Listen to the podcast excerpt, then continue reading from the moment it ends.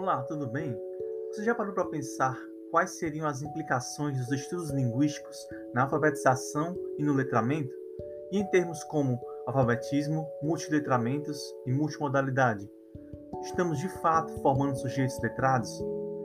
Esses questionamentos serão abordados neste podcast, voltado para um breve comentário do texto Os Novos Estudos do Letramento em Conceitos-Chave, Alfabetização, Alfabetismo, Letramento, Multiletramentos e Multimodalidade, do professor Lucineudo Machado Irineu. Meu nome é Denis Bevilacqua, eu sou aluno de Letras em Inglês na UES e esse podcast é para quem tem interesse em aprender mais as particularidades e diferenças desses termos nas reflexões sobre escola e inclusão social. O conceito de alfabetização consiste na codificação, ou seja, na produção de textos também na decodificação, como no caso da leitura e compreensão de textos.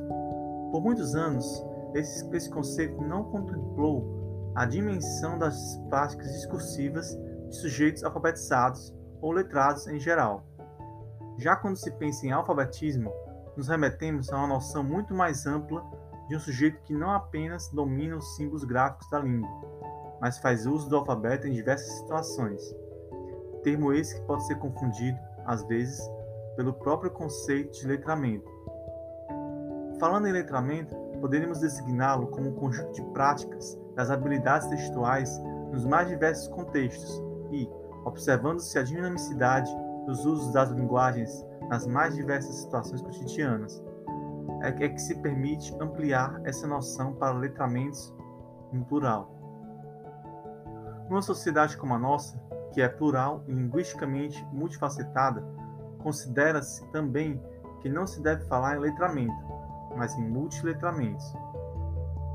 Letramento é um termo abrangente, pois até mesmo pessoas tidas como analfabetas podem ser tomadas como letradas, pois convivem em meios em que a cultura escrita se faz imperativa e protagonizam práticas de múltiplos letramentos.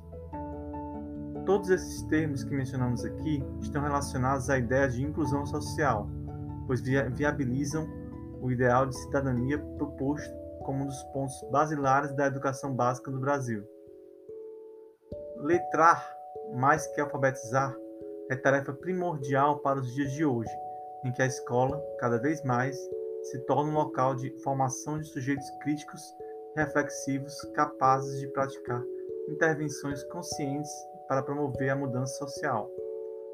E assim, concluímos nosso breve comentário do texto do professor Lucineu. Um abraço a todos e espero que tenham gostado.